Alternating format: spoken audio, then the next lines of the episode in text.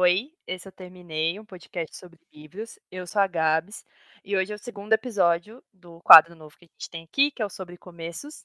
E aí eu convidei uma pessoa que eu amo muito e que é muito importante para mim, e eu acho que hoje é muito importante para muitas pessoas, que é o Igor Pires. Oi, Igor.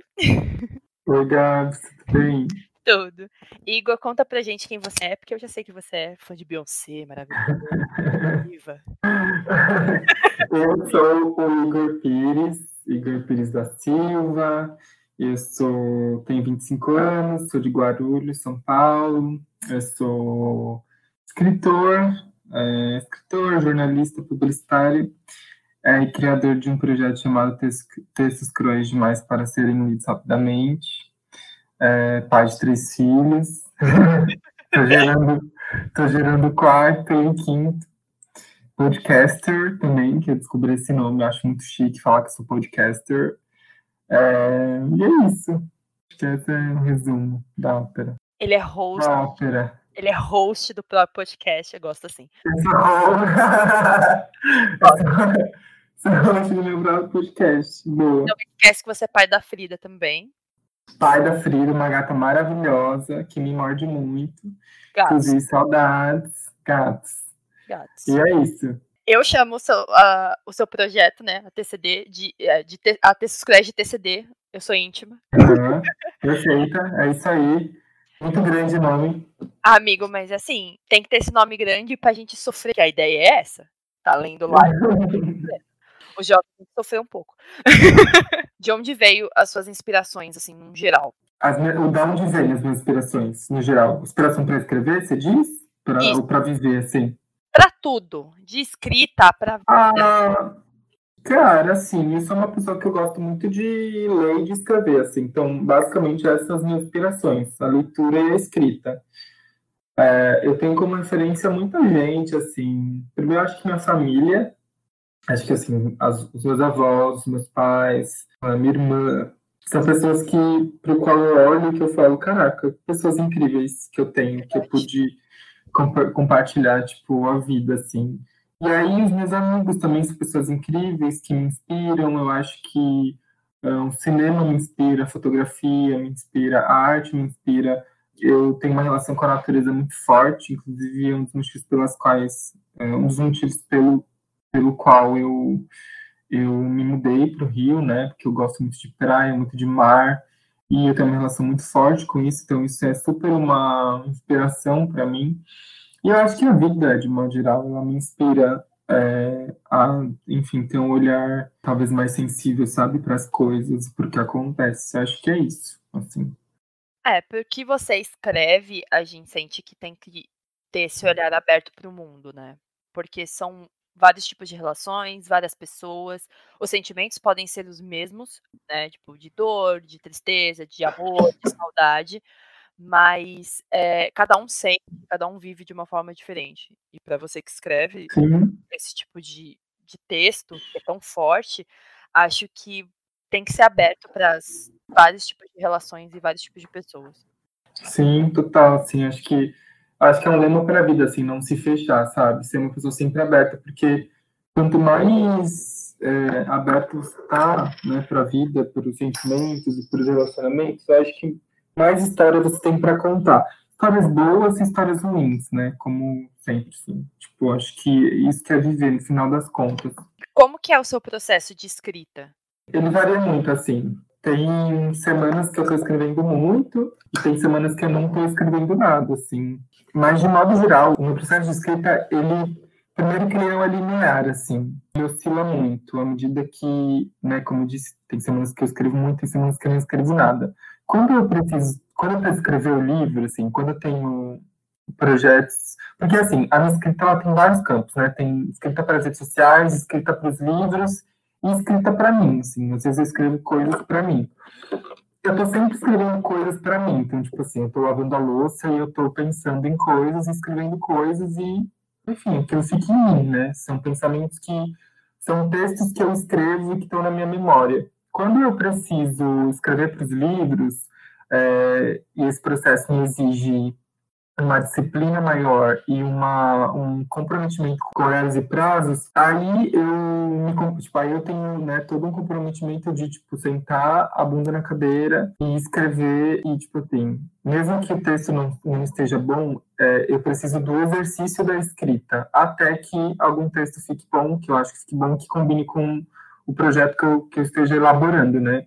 Que aí tem escrever para as redes sociais, que é muito fluido, tipo assim, tem semanas que eu escrevo, que eu produzo, sei lá, três vezes por semana, tem semanas que eu produzo cinco, tem semanas que eu não produzo, porque são semanas que eu tô atarefado em casa, ou com a faculdade, ou com coisas, né? Enfim, é, processos, outros processos.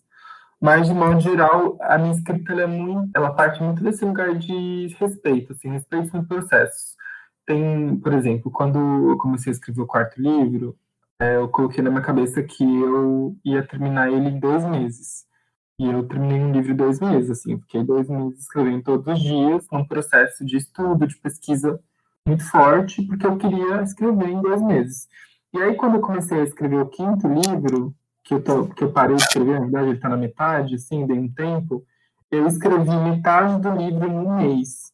Assim, então, tem, tem, tem meses e tem semanas e tem dias em que eu me sinto super criativo e sensível e aberto e compromissado, comprometido com a minha escrita.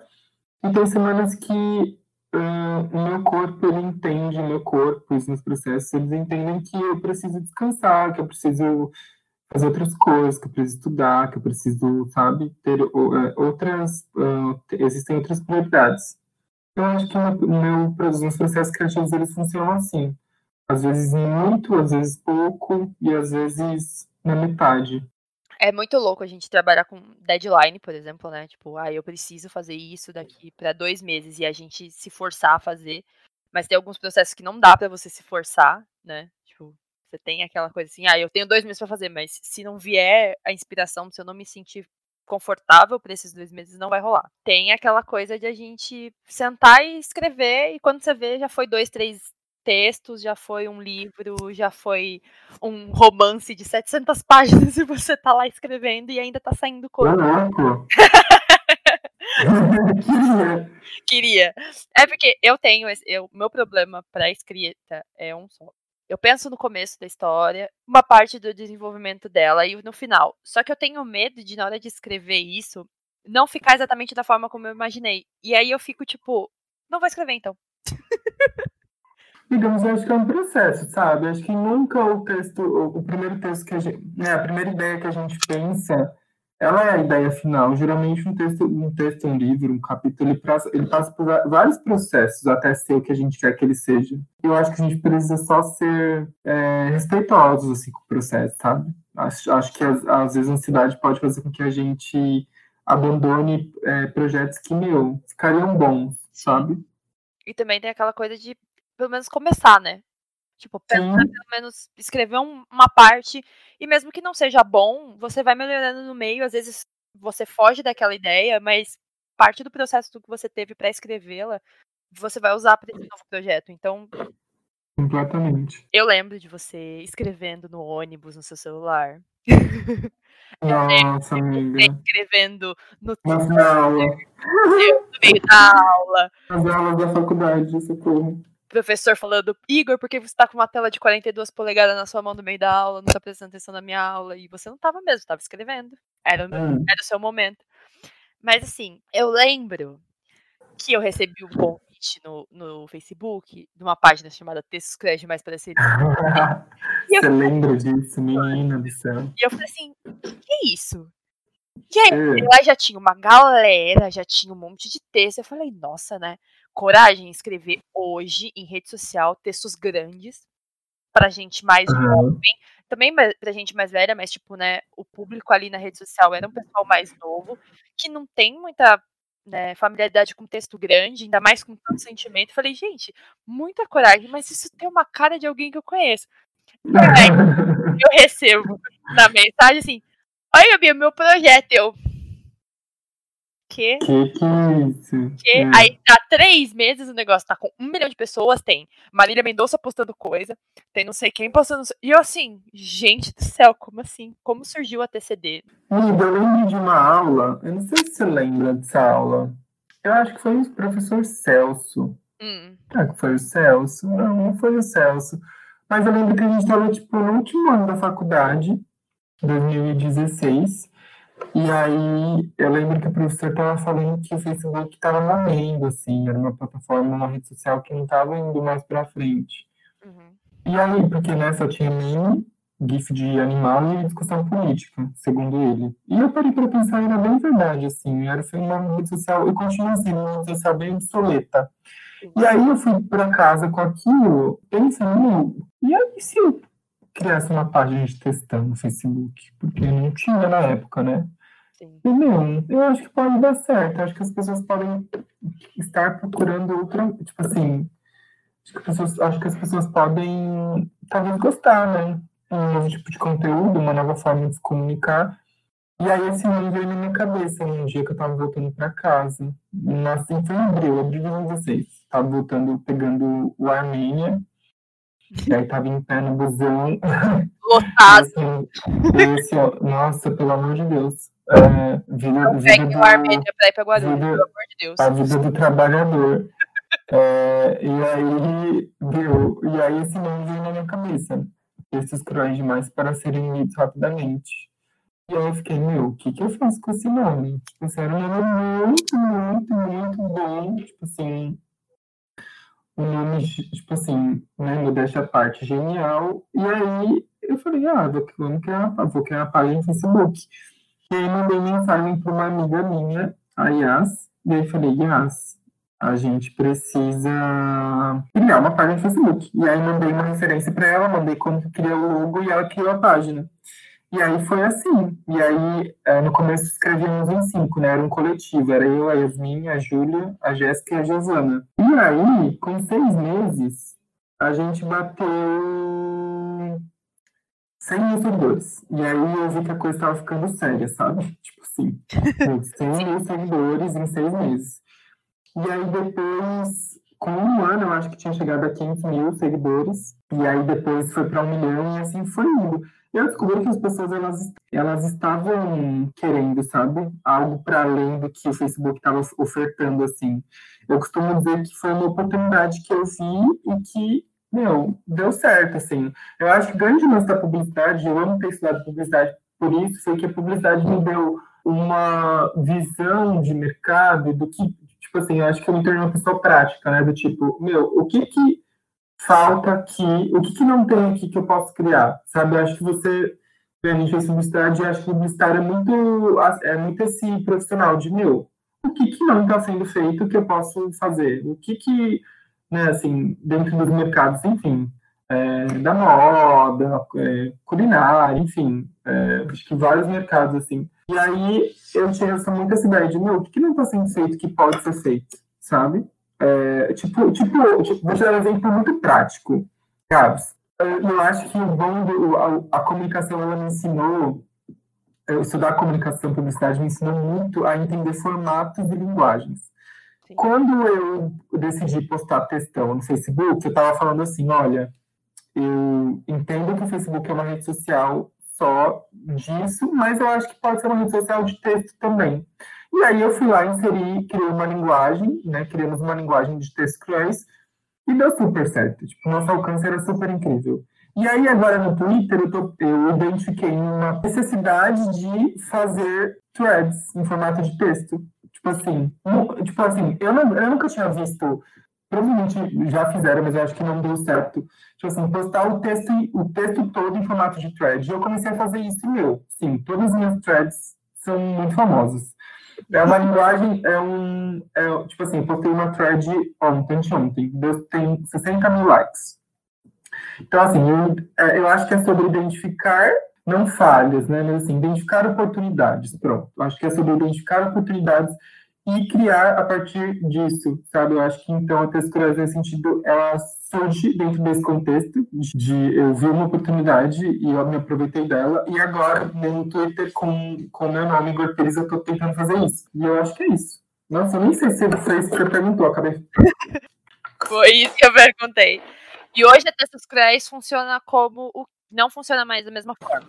Não, tipo, as meninas saíram do projeto. É, assim, na semana que a gente recebeu o e-mail da Globo, pedindo pra gente lançar o livro com eles, elas saíram do projeto. Eu lancei o primeiro livro sozinho, lancei o segundo com mais duas escritoras, que eram escritoras da época, na época, a Malu e a Letícia. E aí o terceiro eu escrevi sozinho também, eu tô sozinho. A Gabs, que também estudou com a gente, ela é designer dos projetos, do livro. E essa é a configuração de agora. Mas aí agora você mantém os dois? O seu, Como assim, os dois? o seu pessoal e o da Texcrete? Mantenho, mantenho, porque um, um, o que eu identifiquei, né? Que a Texcruéis, eu acho que toda, todo grande projeto tem prazo de validade, assim, sabe? Eu acho que o prazo da, da Texcruéis já deu. Não de que a gente vai não ter mais alcance, mas assim, eu entendi que hoje, é que hoje, em 2020, as pessoas elas se conectam muito mais com o que é humano do que com a marca em si. Sim. E aí, é, como, como eu não colo colocava o meu rosto muito na Tess Cruéis, eu acabei percebendo que eu, eu preciso, preciso, precisava e ainda preciso desenvolver a minha imagem pessoal e atrelar isso a Tess Cruéis, porque as pessoas gostam de se conectar com quem está escrevendo, sabe? Eu acho que é uma é, acho que é um novo momento de profissional para mim, assim, onde eu vou aparecer muito mais, onde meu nome vai estar muito mais circulando pelas redes sociais. Eu acho que é isso agora, sabe? A Tescresa continuar existindo, mas uh, eu acho que eu estou no primeiro plano e a, e a Tescresa no segundo. É, eu entendo isso. Eu hoje fazendo podcast, porque eu sempre tive muito medo de me mostrar na internet, enfim. E aí uhum eu achei o podcast uma forma mais fácil, porque ninguém me vê, só escuta a minha voz. E aí, recentemente, eu fui chamada para um projeto para ajudar. É, na verdade, eu sou mediadora de uma leitura coletiva, né? Que vai começar agora, né, em agosto. E eu tive que fazer um vídeo. E eu fiquei tipo, o quê? E, foi tudo, não foi? Você fez? Fiz o vídeo, então, um monte de gente curtiu e a minha amiga fica repostando o vídeo. Eu fico, Carol, para com isso. Mas, assim, para mim foi muito mais fácil depois do processo do podcast. Porque eu entendi que a minha imagem vai estar sempre vinculada ao podcast. Eu sou a Gabs do Terminei, não tem mais como separar. Mas assim, eu preciso aparecer para as pessoas saberem quem sou eu dentro de tudo isso. Ao mesmo tempo que eu também preciso que as pessoas saibam que o projeto é meu. Não é só um projeto que está lá. Porque às vezes as pessoas me conhecem, mas não sabem do meu projeto, ou conhecem meu projeto, mas não sabem quem eu sou. Então eu preciso atrelar os dois. Então, eu tô fazendo esse processo, tanto que vai ter aniversário do podcast e eu vou fazer live e eu já tô tipo, o que que tá acontecendo? Mas é. Uhum. Eu acho que é um processo muito grande quando a gente cria um projeto nosso, de querer mostrar que é nosso, né? Porque chega uma hora que a gente ele cresce tanto que ele não tem mais só a nossa identidade, mas as pessoas também não ligam ele a gente. Então fica um pouco confuso e aí começa a perder um pouco a mão. Ou então, como você disse da, da TCD, tipo, pode ter passado o período, mas o Igor ainda existe e o Igor ainda quer escrever sobre isso. Então, uhum. quando você traz a sua identidade junto com o projeto, ele perdura mais porque as pessoas vão olhar e falar assim: então o Igor tem ainda mais o que escrever. Então a Tescruz não está acabando, ela está só modificando a imagem. Uhum. Então é, é, bem, é muito legal isso, eu acho, pelo menos fazendo o projeto. E a gente vai se, e a gente vai se adaptando né, às novas linguagens. Por exemplo, eu comecei eu comecei a roteirizar alguns vídeos para fazer uma série no IGTV. Eu quero lançar uma série no IGTV no Instagram da Tescruz. Eu acho que é uma outra forma de consumo, talvez não sei se vai dar certo, né? Não sei se não vai dar certo, mas, tipo assim, hoje a gente tem um consumo de conteúdo que está muito atrelado a vídeo, ao que é audiovisual. Então, podcast, vídeo, eu acho que são novas linguagens que a gente pode, da qual a gente pode se apoderar, assim, se, enfim, né? Se empoderar para chegar no leitor, assim, sabe? De outras formas. Porque eu sempre falo, assim, o meu objetivo final é vender livros. Então, tudo que eu puder fazer para que as pessoas comprem meu, os meus livros, conheçam meu nome, eu vou fazer. É, então, no, no meu caso, é, no, no, foco do meu podcast é assim, tudo que eu puder fazer para levar para as pessoas leitura, que as pessoas voltem a ler, ou que as pessoas comecem a ler, ou que as pessoas se identifiquem com algum livro que eu tô falando ali, eu vou fazer. Então, vai ter postagem no Twitter, vai ter podcast, eu vou conversar com as pessoas, tipo, ah, do que, que vocês gostam? Ah, eu gosto desse livro, desse livro, desse livro. Ah, então pego, compro os livros, ou ganho os livros, ou sei lá. Tem em casa e vou passando para frente para ler, para fazer os, os, episódios, porque às vezes, pelo menos no meu caso, assim, eu conheço pessoas que querem ler, que gostam de ler, mas não não tem ideia mais do que tá lendo. Você entra no Twitter ou tem uma galerinha lendo, mas eles leem só os livros que são muito famosos e que às vezes não é o que a galera quer ler. Uhum. Tem episódio de, de HQ, tem episódio de, de livro técnico, tem tipo várias coisas, porque eu tento abranger o máximo de público porque a literatura tem muita gente. Então, assim, né? conseguir atingir essas pessoas é ótimo. Então, assim, esses dias recebi uma mensagem de uma menina no Twitter que ela, na verdade, ela joga, a Andrea. Ela mandou assim pra mim: Eu voltei a ler porque você fica postando sobre o seu podcast. Eu comecei a ouvir e eu comecei a querer ler de novo. Eu fiquei tipo, ah, que delícia! Fazer, sabe? Chegar nas pessoas dessa forma porque eu entendo que assim, eu tenho um amor muito grande pela literatura, mas às vezes as pessoas também querem ter isso, só que elas não têm o start para isso, sabe? Alguém fala assim, olha, tem esse livro que tem todas essas temáticas que você gosta, mas você chega na livraria, você vai olhar a capa e vai falar, ah, não é esse livro que eu quero. Então ter alguém falando sobre isso é legal. E aí foi, foi da onde veio a ideia do projeto em si, que hoje tá do tamanho que tá. Mas é, o legal que foi fazer, que nem agora tenho esse quadro, né? Que vocês estão participando, lindo. Que é para conversar sobre os começos das pessoas, né? Teve o um episódio com uma editora pequena, nova aqui no Brasil, e agora tô tendo com você, para contar como é a Epos. São duas meninas, uma é do Rio, uma é do Paraná, e elas se juntaram e estão lançando livros com autores brasileiros. Tem um projeto de lançar um livro americano que eles conseguiram trazer de uma, editor, de uma autora que estava todo mundo pedindo para trazer, vai vir no final do ano. E foi legal conversar com elas para saber como é esse processo de juntar as pessoas e conseguir escrever, como funcionam os editais e tal. É legal ver essa, esse processo, porque tem muita gente que tem curiosidade e não consegue saber. Uhum. Vou trazer esse pessoal porque todo mundo quer saber um pouco de como funciona. Tanto que trouxe você, porque eu tenho privilégios. trouxe você porque todo mundo quer saber como funciona um processo de escrita, de trabalhar com livro, de lançar esse livro, sabe? E ser reconhecido pelo seu projeto, que no seu caso começou nas redes sociais, que hoje é um processo muito bom para quem está começando, né? Divulgação de livro, divulgação de texto, tem o Wattpad, tem um monte de plataforma onde você Sim. consegue. E aí chegar a uma editora, que a, a Alt é maravilhosa, fico enchendo o saco deles todo dia no, no Twitter. aí você... São incríveis mesmo, eu amo. Eles são ótimos. Então, tipo, tem todo esse processo. Então, eu acho que isso é legal. Poder, tipo, achar essas oportunidades também de trazer para as pessoas. E é legal eu gosto muito do Twitter. Ele tem seus, suas falhas, enfim, mas eu gosto muito do Nossa, Twitter. Mãe. Que ele te deixa próximo das pessoas, As sabe? pessoas se humaniza, né? Afinal de contas. É, você consegue conversar com autores que você não conversaria, tipo, numa outra rede social. Sabe, ver o autor, sei lá, dando RT nas coisas que você escreve, ou indo lá curtir, ou te mandando mensagem agradecendo que você está falando do livro dele. Isso é legal porque você consegue ter mais contato e entender mais sobre como tudo funciona. Então, esse é o lado bom do Twitter. O resto é tipo, ah, tretinha sobre nada. Né? Enfim. É. Toda rede social. De sempre, né? Exatamente. Amigo, como que foi o seu contato com a editora, já que a gente tá falando da Alt? Cara, então, eles mandaram mensagem para mim em maio de 2016. E aí foi um contato muito. Foi surpresa. Então, assim, Tipo, não houve uma sondagem, foi o primeiro e-mail foi, vocês querem publicar com a gente? Oi, tudo bom? Oi, tudo e bom? Eu surtei, eu dei uma surtada, e desde então a nossa relação é ótima, assim. Eu amo a Alt, porque é uma das poucas editoras que, que eu sinto que tem que trabalham a diversidade, assim, né, dentro do catálogo. Então você tem uh, livros, eles apostam muito em livros que vêm na internet, eles Sim. apostam muito em livros uh, de pessoas jovens, né? Tipo assim, jovens escritores, acho isso incrível. Afinal, é um, um ser jovem, não. Jovem. Mas assim, mas assim, é, é uma editora que aposta em pessoas como eu.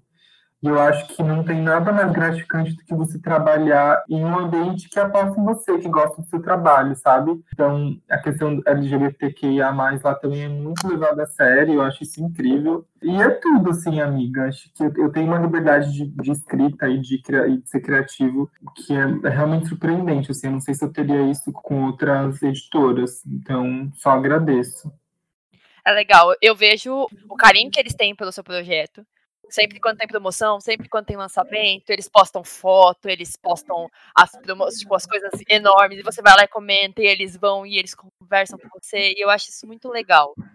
Eu acho importante para manter você na, na, editora, né? Obviamente. Uhum. Mas também a preocupação com o que o público também quer saber. Eu acho o contato deles muito bom com as pessoas. Eu gosto bastante da parte de social media deles, eu acho bem engraçado. Ficarem causando, fico causando junto, mas enfim. Ah, é a Mona, é uma Mona. É Mona que é. Beijo pra ela. Beijo, pra ela. Beijo Mona. Agora vamos para aquele momento que o Igor fica com vergonha. Qual é? Socorro. O momento é como foi para você um dia acordar, olhar a lista dos mais vendidos da Veja e falar: Meu Deus, é o meu livro. Ai, amiga, é surreal, ainda não acredito, sabe? Tipo, acho que ainda tá todas as semanas, não é mesmo? Ai, é, porque tá em primeiro lugar de novo, vermelhinho. Que é tipo assim, uma. É tudo pra mim na, na minha vida esse livro, assim. Acho que ele é um presente, um presente muito, muito surreal, assim, sabe, amiga? Fico muito feliz de, de ter escrito ele. Na verdade, eu acho que eu agradeço por ter sido escolhido por ele, sabe? Para ocupar esse espaço. É, realmente, assim, mudou minha vida, mudou minha história. Acho que é um marco o que né, tá acontecendo, assim, as vendas dos livros, o tanto que as pessoas se engajam, o tanto de paradigmas que uh, eu quebro. Eu acho que, enfim, é incrível, assim. Eu sou apaixonada, sou apaixonada, de verdade. É muito doido, porque, assim, é um livro de poesia, né? É um livro de poesia jovem. E a gente não tem isso, né? Assim, tipo, Aqui no Brasil, a gente agora tá tendo uma galera que tá escrevendo mais, mas na hora que quando lançou o primeiro, não tinha tanta visibilidade disso. E aí as pessoas aceitarem esse projeto, comprarem ele e continuarem comprando da forma que estão comprando ainda hoje, parece que é tipo, você ainda tá, tipo, acabou de lançar e o livro já tem. Exato, já tem três anos e continua dos mais vendidos. Esse ano foi o mais vendido. Então, assim, é realmente muito ah, é um marco, né, amiga? Acho que esse, esse, esse livro ele é realmente um marco, um marco de tudo, assim. Acho que foi, foi o primeiro, não o primeiro, né, assim, é, acho que esse livro, a capa dele é muito forte, aí depois que saiu a capa do Texto Cruéis, várias outras editoras começaram a postar em capas só com o título, né, em caixa alta, assim, all type. Eu acho que, nossa, quebrou vários paradigmas, assim, esse, esse livro. Foi realmente Demais, demais, demais. Foi. E eu acho legal isso, de as pessoas conhecerem o seu projeto. Lógico que eu faço panfletagem na internet, sim. Tá? Quem gostou, quem não gostou, paciência. Eu faço. Eu amo. Mas é, eu acho que o mais legal é que seus textos são o que a gente tá sentindo e não consegue dizer. Você acha? Eu acho. E eu acho legal que, assim, eu tenho os três livros, eu cantei a bola que o terceiro ia ser preto sem saber, ficar no coração de cada um. Queria mesmo poder. Mas eu queria muito dizer que os seus livros, eles são um crescimento seu, de verdade. Dá para ver como você cresce dentro dos textos, mas também é um crescimento do seu leitor junto. Como eu já disse para você, eu chorei para caçamba no primeiro.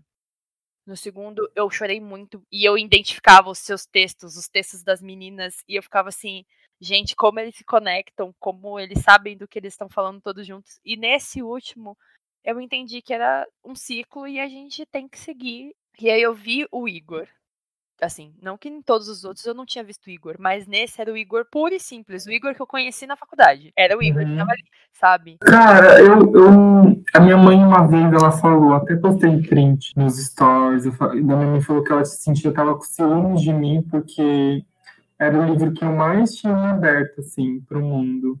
E realmente, eu acho que é um, é um livro onde eu me coloco num lugar de vulnerabilidade, como eu acho que só o primeiro livro tem, assim tipo, né, chegar perto. E foi uma experiência esse livro, porque eu estava no meio de namoro, eu gostava muito dele, mas não, não, não era para ser assim. E aí eu documentei, né, esse fim, assim. Então, para mim foi bem doloroso, foi um processo bem...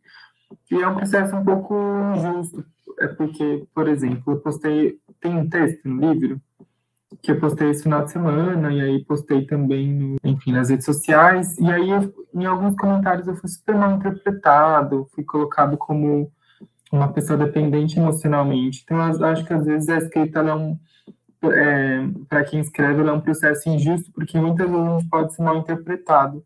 Então, eu acho que eu fui tão eu de verdade, eu acho que eu fui tão honesto, eu acho que eu fui tão é, como eu nunca tinha sido, que eu sinto que eu fui mal interpretado em alguns momentos, assim, sabe?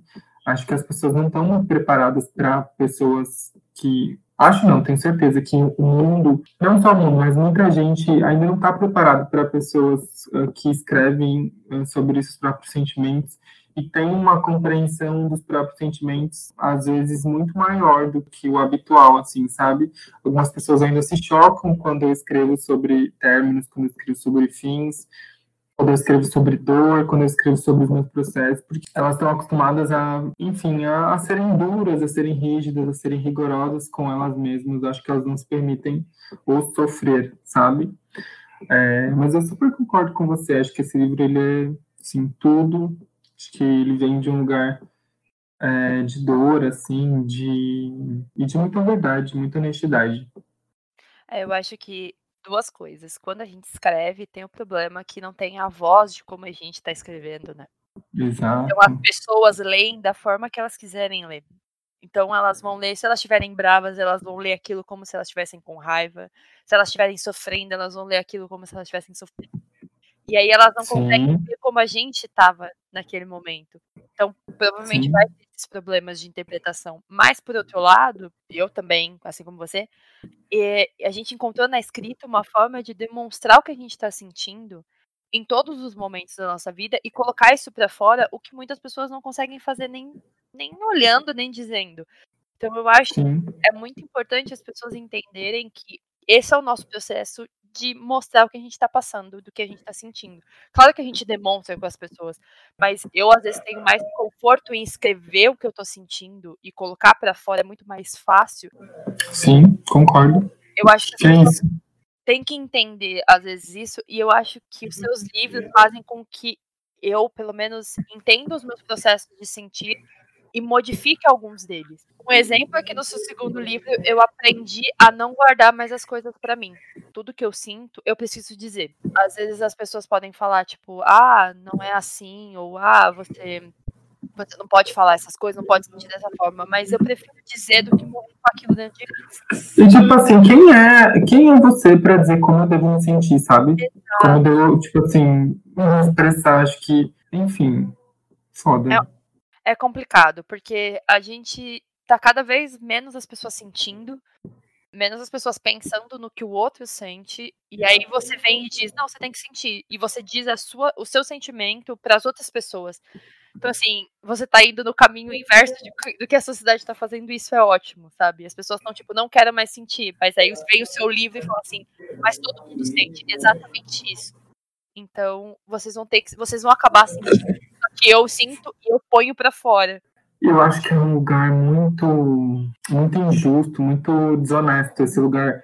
Então, quer dizer assim, eu me coloco nesse, nesse território de apontar, de julgar por você estar sendo honesto, é, sabe, com base em quê? Por que, que eu tô fazendo isso, sabe? Acho que não faz sentido, acho que não é um lugar legal de, ser, de você habitar, sabe? De ser habitado. É, eu acho que a ideia da literatura como no geral é, tipo, trazer sentimentos e sensações que a gente às vezes não viveu, o que a gente vive e não sabe como interpretar ou como dizer aquilo. E ao mesmo tempo, é, trazer a sensação de que a gente não tá sozinho. As outras pessoas sentem o mesmo. Ou que a gente vai acabar sentindo. E que não foi, tipo, só a gente que sentiu. A ideia de trazer os seus sentimentos e falar: olha, eu passei por isso. Tá tudo bem. O mundo vai sentir e tá tudo bem sentir. Sim.